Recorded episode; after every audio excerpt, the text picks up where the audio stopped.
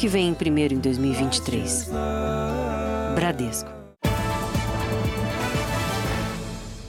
Boa noite. Boa noite.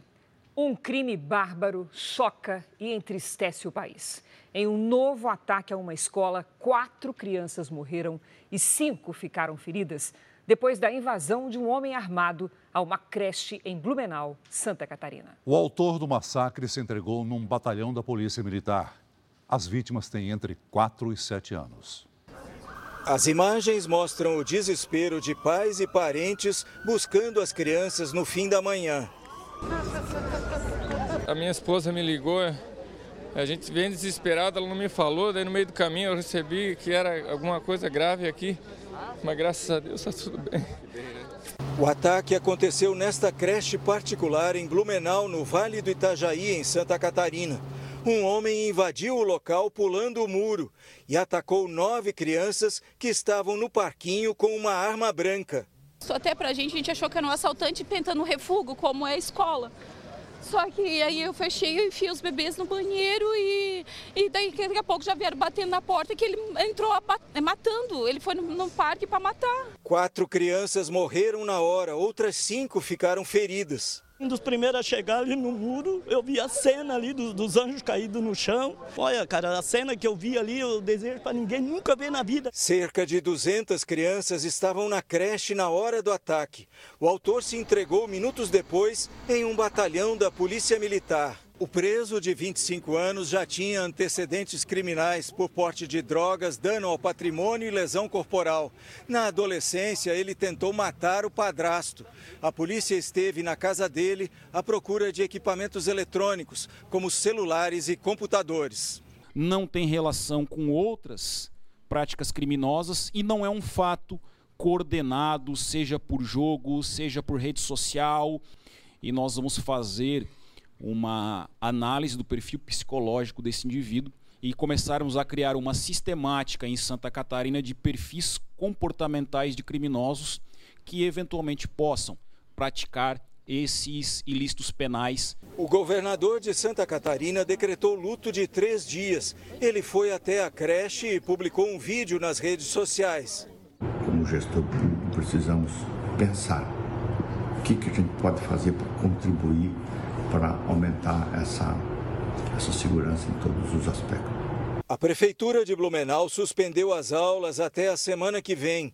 Nas redes sociais, a creche publicou uma nota se solidarizando com as famílias. A gente cuida de um filho com tanto amor, com tanto carinho, para vir um louco que tu não conhece, que não tem ligação nenhuma e simplesmente tira a vida do que tu tem de mais precioso, sabe? Uhum. É revoltante. Você vai ver também. Após ataque em creche, o Ministério da Justiça anuncia 150 milhões de reais para a segurança nas escolas. Justiça da Alemanha mantém presas as brasileiras que tiveram a etiqueta da bagagem trocada no aeroporto. Ex-presidente Bolsonaro depõe a Polícia Federal em inquérito sobre as joias da Arábia Saudita. E na série especial, o comerciante que venceu a insônia, mudando radicalmente de vida.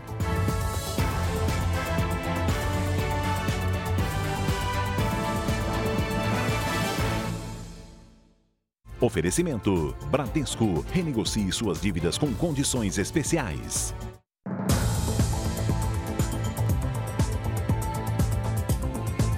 Quatro pessoas foram presas em São Paulo durante uma operação da polícia contra o tráfico de drogas. Dentro de uma casa, os agentes encontraram vários tipos de entorpecentes prontos para serem distribuídos, entre eles a chamada droga K uma mistura de substâncias químicas cada vez mais consumida nas ruas e que pode levar à morte no primeiro uso. Três dias já estava viciado, não conseguia ficar sem. Pedi emprego, pedi família, mulher, arrependo muito.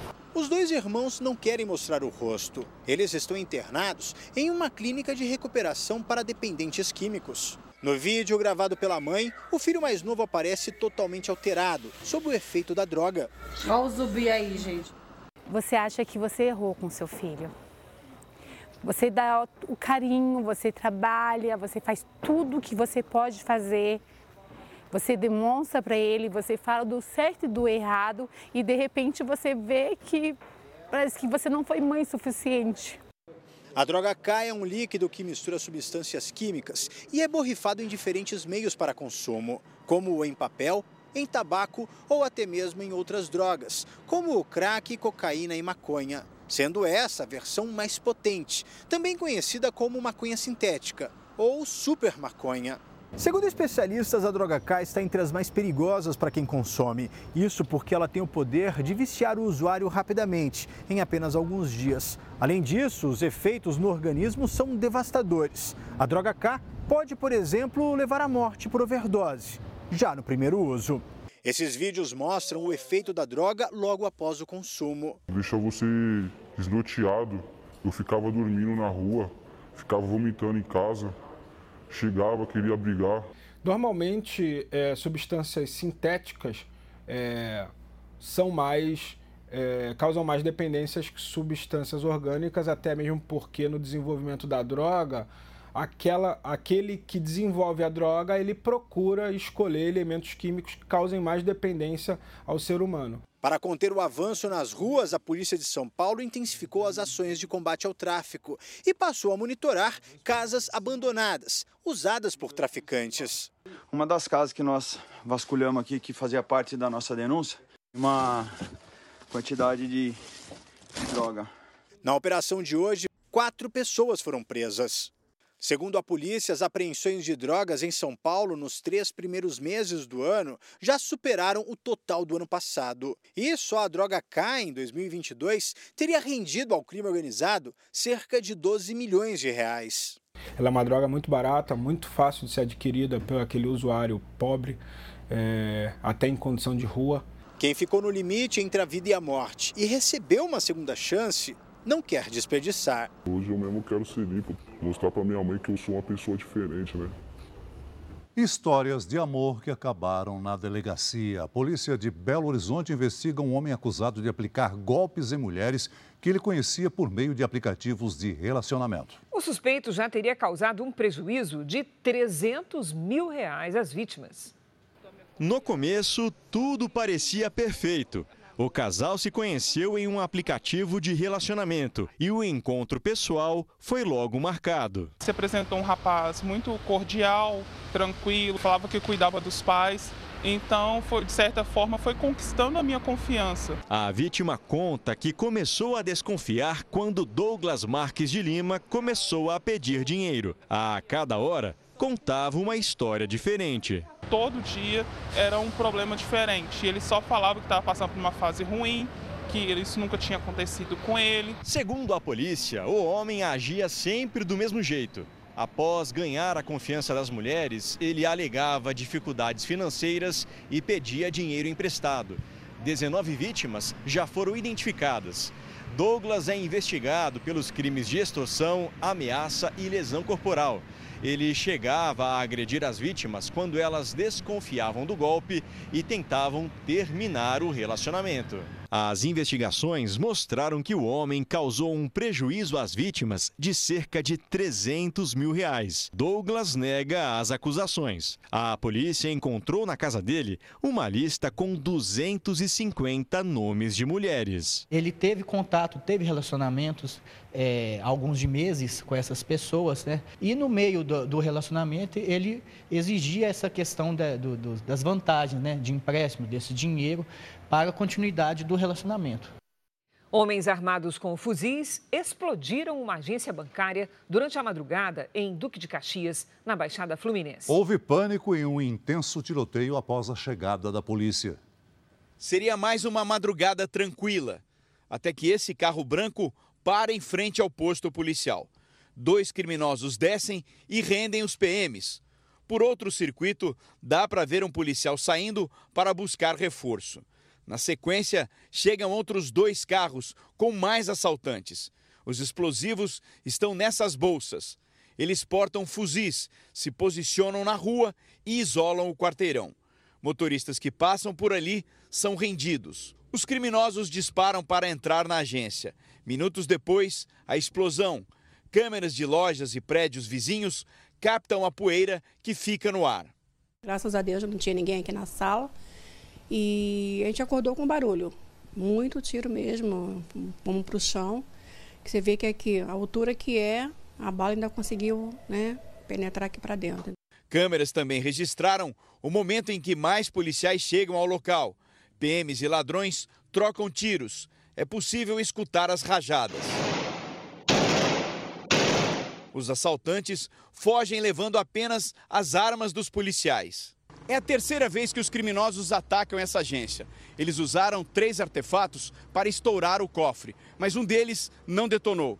O esquadrão antibombas retirou do banco um pacote com 12 quilos de nitrato de amônia, explosivo usado em pedreiras. Usando trajes de proteção, os especialistas da polícia neutralizam a bomba e destroem o detonador que iria acionar a carga.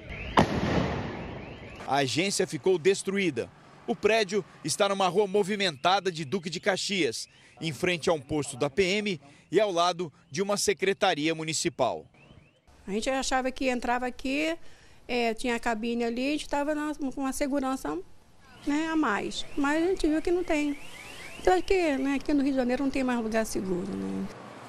E criminosos em fuga invadiram uma escola pública no complexo da Maré, no Rio de Janeiro. 16 suspeitos se entregaram depois que blindados da polícia entraram no colégio. Houve tumulto e disparo de bombas de gás lacrimogênio. As imagens mostram os suspeitos rendidos. Com as mãos para o alto, eles deixam a escola municipal no complexo da Maré. Mais cedo, antes das aulas começarem, 16 criminosos invadiram a instituição de ensino, tentando fugir de uma operação policial na região. Houve tumulto na escola. A polícia precisou entrar com veículos blindados e usar bombas de gás lacrimogênio para conter o protesto de moradores.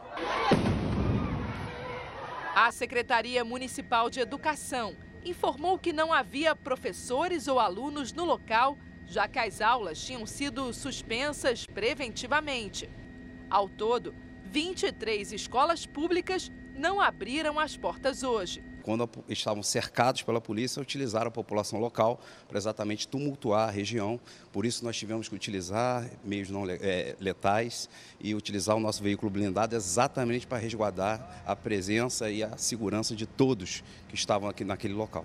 A operação desta quarta-feira é mais uma do Batalhão de Operações Especiais da PM para localizar criminosos de outros estados que estariam escondidos no complexo da Maré. Há duas semanas, o chefe do tráfico de drogas de Sergipe já havia sido preso na região.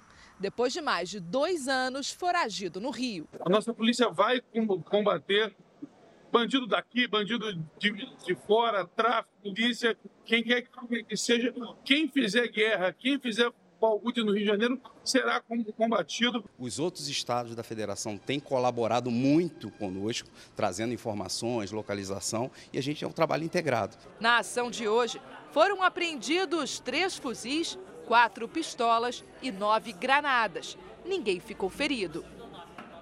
Ainda na operação no Complexo da Maré, a polícia prendeu mais cinco pessoas que não estavam na invasão à escola. E foi preso no Rio de Janeiro mais um chefe do crime organizado do Rio Grande do Norte. O traficante é suspeito de planejar os atentados no estado do Nordeste no mês passado.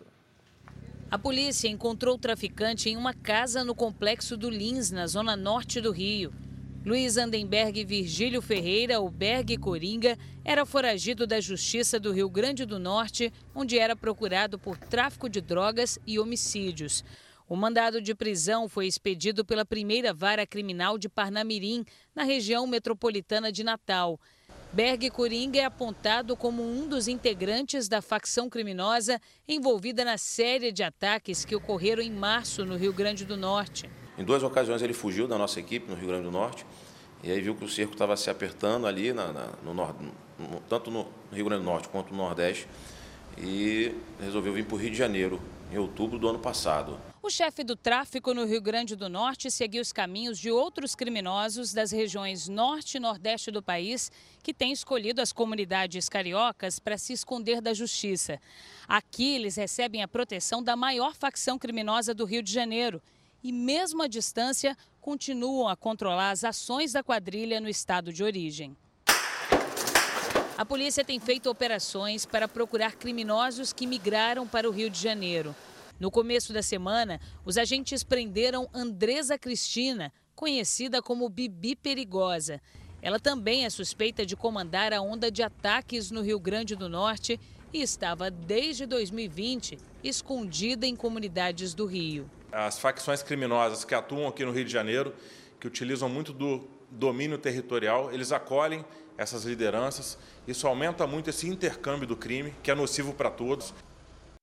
O número de internações de crianças em decorrência do vírus sincicial cresceu 36% no último mês em todo o país. É, os sintomas são parecidos com os da gripe e o quadro também pode evoluir para uma pneumonia. No final de março, a aluna de 5 anos foi diagnosticada com bronquiolite. Ela está internada há uma semana num hospital de São Paulo. De acordo com os médicos, a infecção respiratória foi causada pelo vírus sincicial. A mãe conta como percebeu que tinha algo de errado. É porque ela é uma criança super ativa e ela estava bem triste, bem, bem caidinha mesmo. Por ela ser cardiopata, né, é, o quadro requer mais cuidado, né, mais atenção. Desde o começo do ano, o estado de São Paulo já registrou 1.500 casos de vírus sincicial em crianças menores de dois anos. Os pacientes podem desenvolver infecções no sistema respiratório. Segundo a Sociedade Brasileira de Pediatria, o quadro é mais grave em crianças. Crianças novinhas, elas nunca foram expostas né, pela, a, ao vírus antes. Então, pela imaturidade do sistema imunológico, principalmente aqueles menores de seis meses e os prematuros, eles costumam evoluir com maior gravidade. Geralmente, este vírus costuma circular com mais intensidade no outono e no inverno. Mas no início deste ano, o que se viu foi um aumento fora de época das hospitalizações de pacientes com até 4 anos.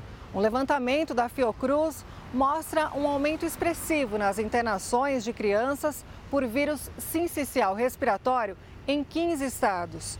Só no último mês, os casos aumentaram mais de 36% no país. Os sintomas podem ser facilmente confundidos com um resfriado comum.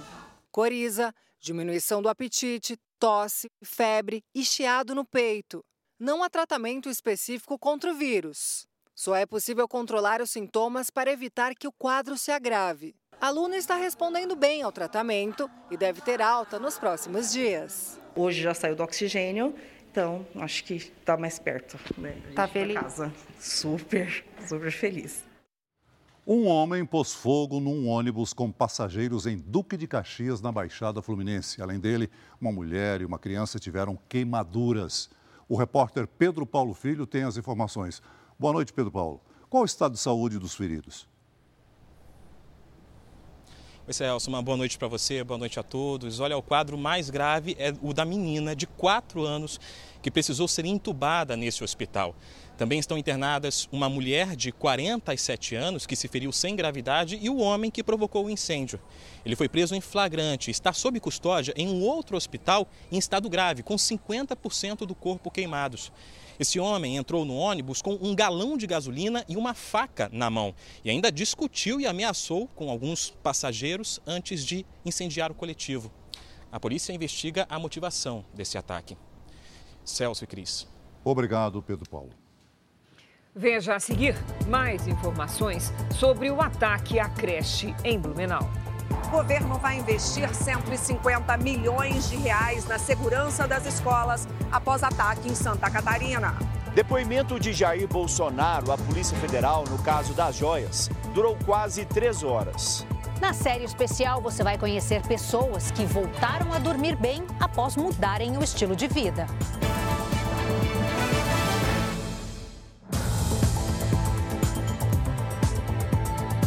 O ex-presidente Jair Bolsonaro depôs hoje a Polícia Federal no inquérito que investiga o caso das joias sauditas.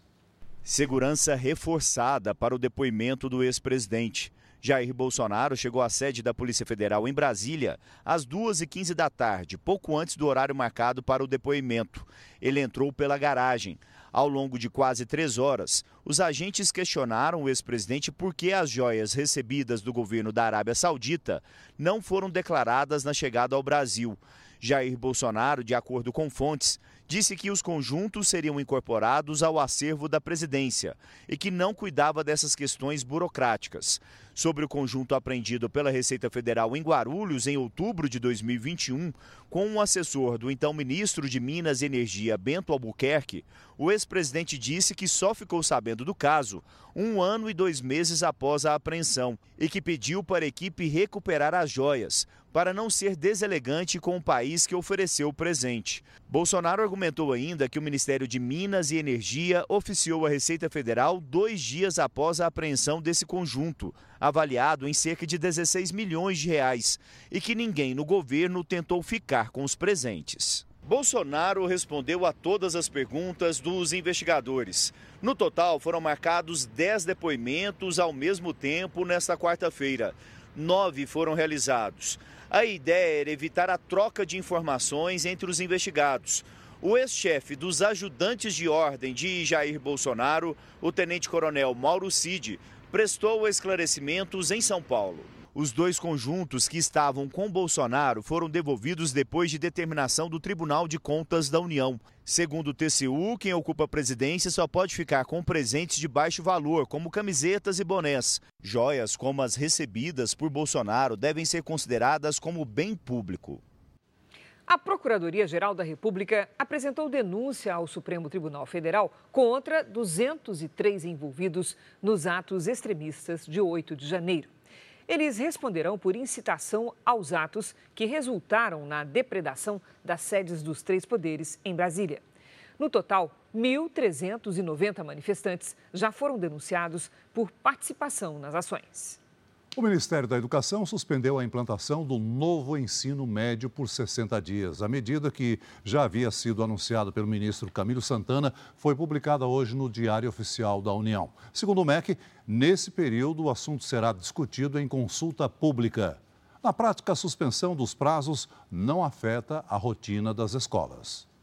O presidente do Banco Central, Roberto Campos Neto, elogiou o esforço do governo em definir regras para controlar os gastos públicos, mas reforçou que os juros são uma questão técnica. Num evento promovido por um banco em São Paulo, o presidente do Banco Central falou sobre a nova regra de gastos proposta pelo Ministério da Fazenda. Criticado pelo presidente Lula por conta da taxa de juros elevada no país, Roberto Campos Neto adotou um tom conciliador.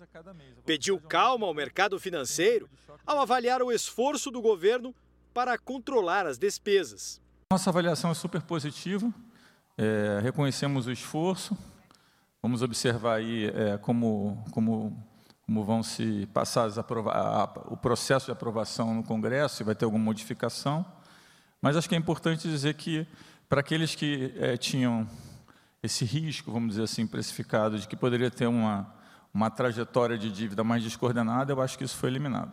Apesar da avaliação positiva, Campos Neto disse que o controle de gastos não leva automaticamente a uma redução dos juros. Depois do evento, o presidente do Banco Central teve outro compromisso em São Paulo. Roberto Campos Neto participou de um almoço com 70 empresários de vários setores da economia e ouviu representantes de atividades que dependem muito do crédito ao consumidor, como a indústria automobilística, manifestarem preocupação com a atual taxa de juros.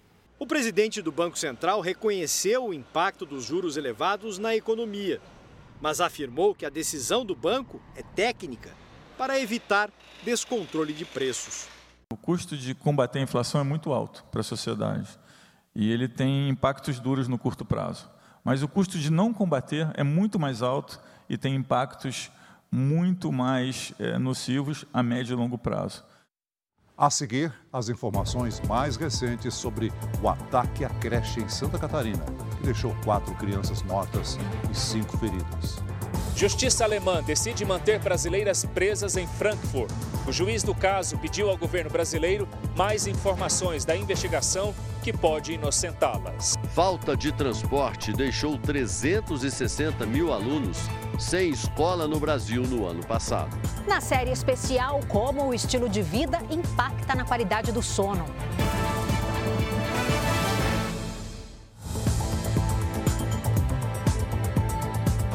A Justiça da Alemanha decidiu manter presas as duas turistas brasileiras que tiveram as malas trocadas por bagagens com cocaína. A viagem de férias era para ser um tour pela Europa de 20 dias, começando por Berlim, capital da Alemanha. Na escala em Frankfurt, já no país europeu, as brasileiras foram detidas pela polícia. Ficaram presas dois dias numa cela no próprio aeroporto e depois foram levadas para uma penitenciária feminina. Numa audiência de custódia hoje, a justiça alemã decidiu manter Jeane Paulini e Katina Bahia presas, até que todo o inquérito da Polícia Federal Brasileira seja enviado para lá, com as imagens que mostram o embarque das malas, ainda no aeroporto de Goiânia, e a troca de etiquetas, já em São Paulo. As autoridades da Alemanha querem que o contato seja feito via Itamaraty, que disse prestar assistência às mulheres. O Ministério Público Alemão também se posicionou no sentido que, assim que eles tiverem acesso ao inquérito de forma integral e aos vídeos, estando comprovado de fato que já está no inquérito de forma escrita, eles irão pedir de imediato a soltura das duas brasileiras. As brasileiras embarcaram em Goiânia no dia 4 de março e, antes de seguirem para a Europa, fizeram uma escala aqui no Aeroporto Internacional de São Paulo, em Guarulhos, de 11 horas. Foi nesse intervalo, segundo a Polícia Federal, que as etiquetas das bagagens delas foram tiradas e colocadas nas malas que estavam com os 40 quilos de cocaína. As malas despachadas por Jeane e Katina tinham peso diferente das que transportavam cocaína um indício da inocência das duas, de acordo com a Polícia Federal. Essa amiga de Katina, que não quer se identificar, conta que a viagem havia sido planejada há muito tempo. Ela estava muito empolgada com essa viagem, foi planejada com a amiga, depois que a amiga acabou uma residência. A gente até comentou que, que ela traria uma cerveja para mim. A investigação aponta que as goianas foram vítimas de uma quadrilha que troca etiquetas de bagagem de passageiros para enviar drogas para a Europa. Em entrevista dada na terça-feira, a Polícia Federal detalhou como as bagagens são recuperadas pelos traficantes. Aconteceu até um dia anterior com uma passageira que saiu de Goiânia e tinha como destino a França, que felizmente não foi presa. A bagagem dela foi trocada de etiqueta, porém, ela pegou as bagagens dela na esteira. A bagagem que estava com droga, com o nome dela, em razão da troca de etiqueta, ficou na esteira. O Aeroporto Internacional de São Paulo é uma rota do tráfico internacional de drogas. Só nos primeiros três meses deste ano, 98 pessoas foram presas com entorpecentes. A Polícia Federal apreendeu quase 800 quilos de drogas, a maior parte cocaína. Para amigos e familiares de Jeane e Katina, fica o desejo de que todo esse mal entendido seja resolvido. A gente quer de volta aqui, né? São pessoas que muito queridas, tantas provas já mostrando, né, que elas são inocentes, que elas são vítimas, na verdade. A Polícia Federal cumpriu dois mandados de prisão no Ceará. Dois homens são suspeitos de produzir e armazenar pornografia infantil. Um deles usava um perfil falso de mulher para atrair crianças e adolescentes. A BR-163 está totalmente interditada entre os municípios de Rurópolis e Taituba, no Pará. Fortes chuvas provocaram desmoronamento da pista. Uma longa fila de caminhões já se formou no local. O conserto deve levar ao menos três dias. A polícia prendeu em flagrante um homem apontado como um dos maiores fornecedores de skunk do Rio de Janeiro. Eduardo Vinícius Rocha, de 41 anos, é dono de uma grande estufa onde a droga era produzida. Foram encontrados 37 pés de maconha, sementes e material já pronto para o consumo. Ele vai responder por tráfico de drogas. Você acompanhou aqui no Jornal da Record o caso da mulher que ficou à deriva por sete dias no Rio Negro, no Amazonas. Ela precisou se alimentar de peixe cru para sobreviver e hoje recebeu alta do hospital. A mulher acena para o helicóptero da Marinha. Era o início de um resgate dramático no Rio Negro, a 250 quilômetros de Manaus. Um militar salta da aeronave e chega a nado até a embarcação onde estava Maria das Graças. Nós decidimos que eu ia me lançar à água e abordar a embarcação a nado. Então foi o que foi feito. Dona Maria já estava bem debilitada, ela não conseguia nem ficar em pé. Ela e o marido, José Nilson, tinham saído para pescar no fim do mês passado. No meio do percurso, ele teve um infarto e morreu. Durante sete dias, Maria ficou à deriva com o corpo do marido no barco. Nesse período, bebeu água do rio e se alimentou de peixe cru. Ela disse que não sabia pilotar o barco, por isso não conseguiu seguir viagem. Maria foi socorrida e levada a um hospital da cidade de Novo Airão. Ela já recebeu alta. Mais de 350 pessoas foram detidas depois de confrontos violentos entre palestinos e a polícia israelense em Jerusalém. Milhares de muçulmanos estavam na esplanada das mesquitas quando houve o confronto. A polícia usou balas de borracha para conter a multidão.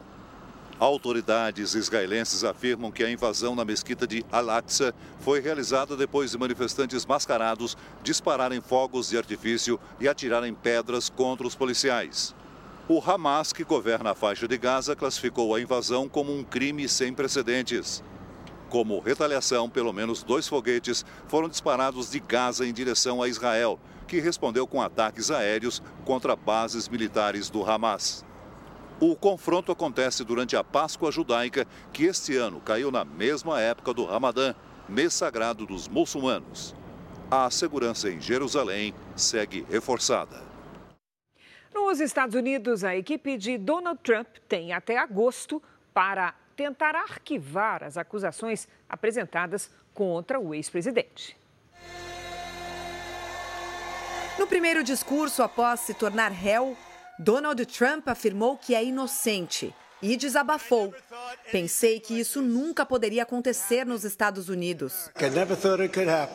Trump disse ainda que o único crime que cometeu foi defender a nação daqueles que procuram destruí-la.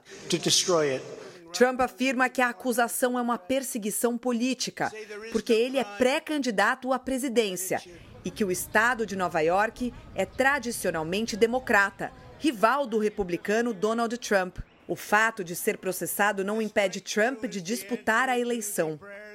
Nessa fase do processo, a promotoria tem pouco mais de 30 dias para apresentar todas as evidências contra Donald Trump, como depoimentos de pessoas envolvidas nas acusações.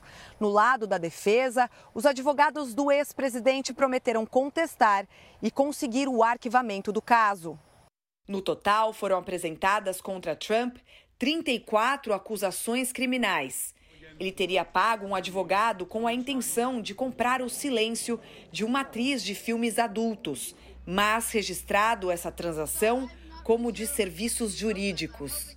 As 34 acusações abordam aspectos diferentes do mesmo crime e podem servir para aumentar a pena do ex-presidente. Mas, como ele é réu primário, especialistas acham difícil que Trump venha a ser condenado à prisão. O Jornal do Record vai agora ao vivo a Blumenau, em Santa Catarina. O nosso colega André Rode acompanhou durante todo o dia o caso do ataque a uma creche que resultou em quatro mortes de crianças. Olá, Rode, boa noite. Quais são as últimas informações, por favor? Boa noite, Cris. Celso. Agora à noite, dezenas de pessoas se concentram aqui em frente à creche em Blumenau para uma vigília em memória das vítimas. Muitos dos que estão aqui são pais de alunos que sobreviveram ao ataque. A polícia informou que o homem preso pelo crime vai responder por quatro homicídios triplamente qualificados e por outras quatro tentativas de homicídio. Ele foi transferido agora há pouco para o presídio regional de Blumenau. Dos cinco feridos, quatro precisaram ser internados. Eles estão fora de perigo e devem receber alta amanhã. Os velórios das vítimas devem começar já nesta noite. Cris Celso. Obrigada, Rudi. O ataque de hoje na creche de Blumenau se junta a outros 23 registrados em escolas do Brasil nos últimos 20 anos. O ataque mais recente foi há poucos dias em São Paulo. Quatro professoras e um aluno foram atacados por um jovem com uma faca em uma escola. Uma professora morreu. Em novembro do ano passado, na cidade de Aracruz, no Espírito Santo, um adolescente invadiu duas escolas e atirou contra alunos e professores três pessoas morreram e 13 ficaram feridas. Em Sobral, no Ceará, um aluno de 15 anos entrou armado no colégio onde estudava e matou três jovens. Na cidade de Saudades, em Santa Catarina, um rapaz de 18 anos golpeou alunos e professores. Cinco pessoas morreram. Em 2019, em uma escola de Suzano, na Grande São Paulo, foram sete mortos no massacre cometido por dois atiradores. Realengo, no Rio de Janeiro, em 2011. Doze crianças morreram quando um ex-aluno invadiu a escola. De acordo com uma pesquisa feita pela Universidade de São Paulo, foram 23 ataques em escolas do país desde 2002. 39 pessoas morreram. Com mais esse ataque de hoje, em Blumenau, o número de mortos subiu para 43.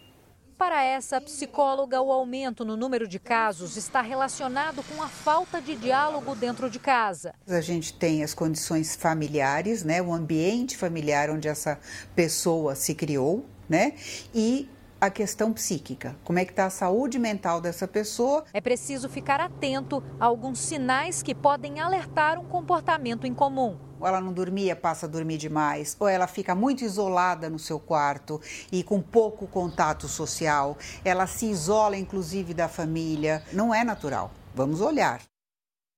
O governo federal vai liberar 150 milhões de reais para reforçar a segurança em escolas públicas após o ataque em Santa Catarina. O presidente Lula também convocou uma reunião de emergência para definir medidas de prevenção à violência nas escolas.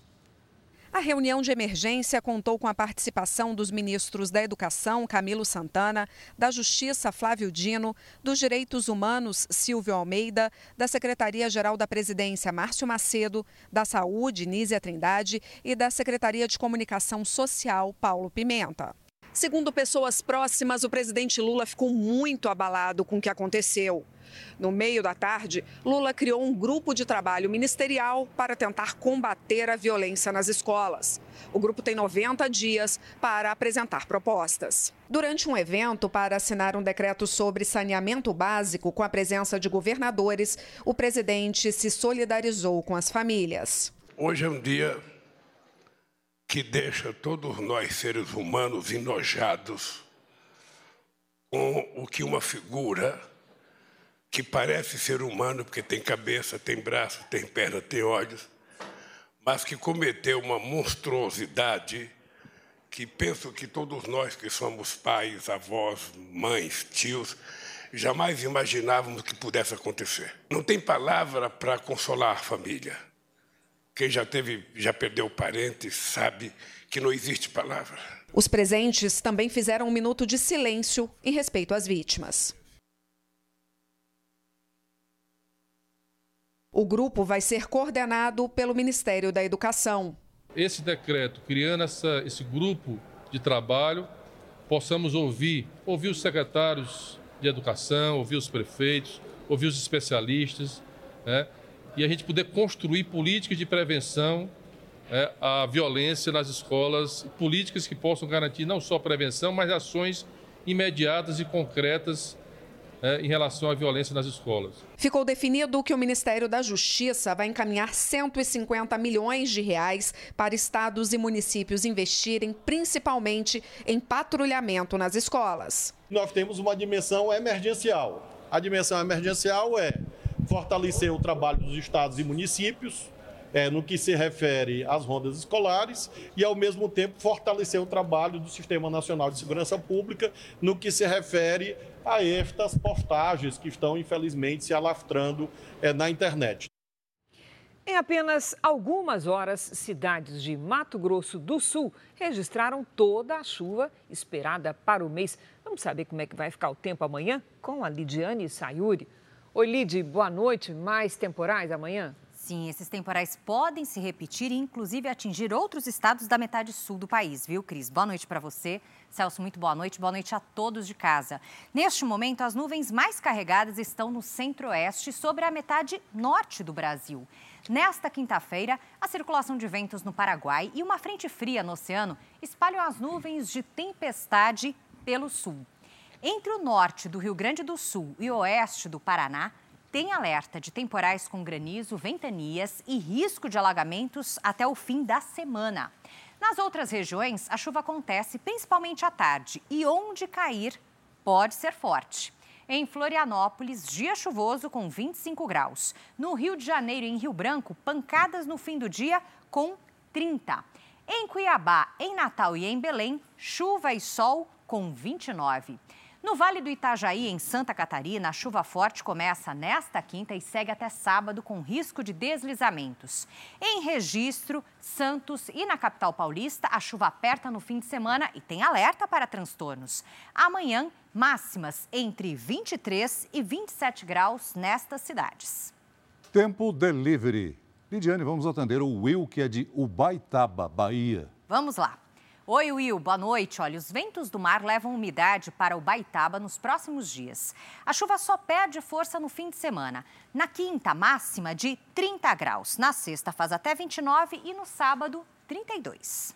O José e o Paulo são de Embu das Artes, São Paulo. Opa, vamos para lá agora. Seguinte, José, Paulo, o cenário para vocês é o oposto. A chuva aperta na sexta-feira e há risco de transtornos como deslizamentos e alagamentos. Os próximos dias serão de temperaturas mais baixas, com 26 graus na quinta, 25 na sexta e até 23 no sábado. Quer participar também? Use a hashtag você no JR nas redes sociais. Cris Celso. Obrigada, Lid. Até amanhã, Lid. O presidente Lula assinou hoje novas regras para o setor de saneamento básico. Segundo o governo, as novas regras devem possibilitar investimentos de 120 bilhões de reais até 2033. Entre as mudanças está a permissão para que empresas estatais mantenham os contratos com o poder público sem necessidade de licitação. Outra mudança é que cai o limite de 25% para empresas nas parcerias público-privadas. Segundo o governo, as mudanças vão possibilitar que 1.113 municípios voltem a acessar recursos federais para o saneamento básico e vai permitir a universalização do acesso à água e serviços de saneamento nas cidades brasileiras. Uma mulher que caminhava pelo meio-fio da calçada escapou por pouco de ser atingida por um muro que desabou. O acidente foi hoje de manhã em João Pessoa, na Paraíba. Ainda não se sabe o que provocou o desabamento. Alunos que moram na zona rural de Curvelo, em Minas Gerais, estão sem estudar por falta de transporte escolar. Algumas crianças andam 6 quilômetros para poderem frequentar a escola. Chegou água, chegou luz. Só o que não chega é o conhecimento à zona rural de Curvelo, região central de Minas Gerais. Tayane, 11 anos, está matriculada na primeira série do ensino fundamental da escola estadual mais próxima, que fica a 8 quilômetros do sítio onde ela mora. Mas a menina não foi à aula um só dia este ano por falta de transporte. Tá prejudicando muito ela, né? Que a gente fica atrasada, igual esse ano, eu nem sei se vou passar. Alice, de 15 anos, e Samara, de 17, também pegavam o micro-ônibus do estado, que este ano ainda não veio. Sem frequentar a escola, resta revisar leituras e lições antigas na sombra do pé de manga. Porque sem estudar, como é que vai ser o futuro? Antes de começar a escola, tinha que arrumar isso antes, não depois começar as aulas. Gabriele bem que tenta. Todo dia vai para a porteira da fazenda tentar uma carona que nem sempre passa. A maioria das vezes uma vez só. Na semana? Na semana, sempre escola. Existia um ônibus. Aí, como a contratação desse ônibus acabou, que diz que é cinco anos, acabou, então não tem outra contratação. Um estudo do Unicef mostrou que no ano passado, 2 milhões de crianças e adolescentes não foram para a escola no Brasil. 360 mil por falta de transporte. Este número só não é maior porque os alunos que moram perto dos colégios improvisam, vão para a aula de bicicleta ou a pé. É o caso deste grupo, que todos os dias anda 6 quilômetros para ir e vir e ainda precisa enfrentar os desafios pelo caminho, como atravessar esta BR a 135 que liga Belo Horizonte à região norte de Minas Gerais. É muito perigoso, sabe? Não tem uma passarela, não tem nada. Então, os pais já ficam apreensivos né, de deixar as crianças, mas os pais têm que sair para trabalhar. A mochila, que pesa em torno de 6 quilos, e o calor tornam a caminhada ainda mais desgastante. As famílias alegam que já fizeram de tudo para tentar resolver. Enquanto aguardam uma solução, resta clamar por direitos iguais. Quem mora na zona rural devia ter o mesmo direito de quem mora na cidade de estudar, ir para a escola normal. A Secretaria de Educação de Minas Gerais disse que está em fase final de contratação das empresas que farão o transporte escolar e que o serviço será regularizado nos próximos dias. Já a Prefeitura de Curvelo afirmou que está com um projeto para implantar o transporte escolar na cidade. Uma das soluções para dormir melhor, segundo especialistas, Celso, é fazer atividade física. Isso, Cris. Hoje, na série do Jornal da Record, saiba como dois homens de mais de 40 anos encontraram no esporte a solução para a insônia e para recuperar a saúde.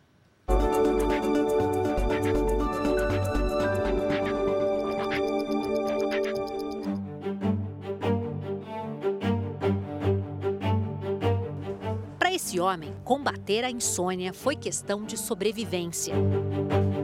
A corrida foi o principal remédio na minha vida. Além de vencer as dificuldades na hora de dormir, ele ainda é premiado por isso.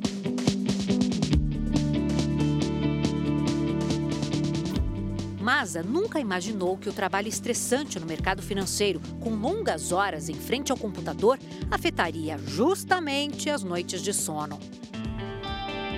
Foi em 2013, aos 40 anos de idade, que o corpo deu o alerta. Primeiro, ele procurou ajuda médica. Ele me deu uma medicação, né, para que eu conseguisse dormir.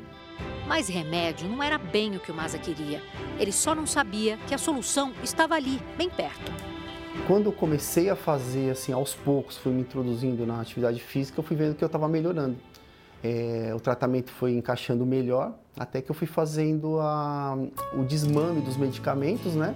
E só atividade física eu conseguia ter uma qualidade melhor de vida, conseguia dormir melhor e conseguia ficar bem melhor do que eu estava. A corrida de rua feita pela manhã mudou o comportamento dele à noite. Quem tem insônia geralmente é é, evitar de fazer atividade física à noite, deixar a atividade física para o período da manhã. Por isso, o gerente sai de casa cedo, quatro vezes por semana, para se exercitar. Hoje, cada medalha representa pelo menos duas vitórias para a vida de Massa: o prêmio pela corrida e a volta da saúde. Você tem sono durante o dia e insônia durante a noite. Então, com a, com, a atividade, com a atividade física, eu consigo dormir melhor, pegar no sono mais rápido, consigo ter um sono mais profundo. Para que a nossa mente e o nosso corpo descansem enquanto a gente dorme, é fundamental que o sono passe por quatro estágios, num ciclo que se repete várias vezes. O primeiro tem duração de poucos minutos. É aquele momento assim que apagamos a luz entre a vigília e o sono leve. Logo depois vem a fase intermediária, quando os batimentos cardíacos e a respiração desaceleram, os músculos relaxam e a temperatura do corpo diminui. É só a partir daí que nós entramos em sono profundo. Essa é a fase mais importante do sono. Garante disposição para o dia seguinte. Com duração de 20 a 40 minutos nos ciclos da primeira metade da noite, há produção de hormônio de crescimento e de anticorpos que protegem contra doenças. Ele é importante para a memória e também para a criatividade. A respiração e os músculos ficam ainda mais relaxados. O último estágio do sono, chamado de REM, ocorre cerca de 90 minutos depois que a gente dorme e tem duração cada vez maior nos ciclos da segunda metade da noite. Os olhos fechados se movem, por isso essa fase recebe o nome de movimento rápido dos olhos. A respiração acelera, a frequência cardíaca e a pressão arterial aumentam. O sono REM também é importante para funções cognitivas e para o bem-estar. Há 10 anos, Marcelo não sabia mais o que era dormir profundamente. Trabalhava na área de tecnologia de um banco e levava para a cama todos os problemas que apareciam durante o trabalho. Quando eu conseguia dormir, era uma espécie de um stand-by. Eu ficava é, ativo ainda. Tantas vezes eu acordava assim, dormia um pouquinho, acordava lembrando de uma tarefa, algo, algo nesse sentido. Ele decidiu mudar de vida, pediu demissão e transformou uma das paixões em profissão. Abriu essa marcenaria que hoje conta com 18 funcionários. Dono do próprio negócio e da própria rotina, ele diz que finalmente voltou a dormir. Até que veio a pandemia e com ela as preocupações com a empresa. E aí passei a a não dormir novamente. Eu fui ao médico, procurei, né? É, a primeira coisa que já queriam me dar calmante é, e um remédio específico para dormir, não me lembro agora qual era. E eu saí muito chateado porque eu não gosto de remédio. Para tentar voltar a ter sono durante a noite, Marcelo mais uma vez procurou algo que fizesse bem para corpo, mente e alma encontrou a resposta nas memórias radicais da adolescência.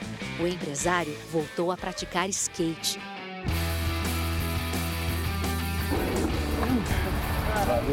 E não parou por aí não.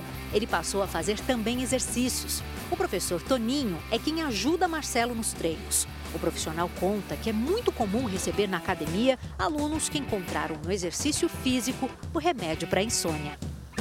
É nítido, é nítido. É outro. O Marcelo que chegou aqui no primeiro dia é totalmente diferente do Marcelo de hoje. Aos 48 anos, o empresário agora está sempre com um sorriso no rosto. Encontrou depois de muito tempo e alguns arranhões a mais o equilíbrio que sempre buscou. Valeu, o Jornal da Record de hoje termina aqui. Essa edição na íntegra e também a nossa versão em podcast estão no Play Plus e em todas as nossas plataformas digitais. E à meia-noite e meia tem mais Jornal da Record. Fique agora com Jesus. E logo depois de Vidas em Jogo tem Quilos Mortais. Boa noite. Boa noite.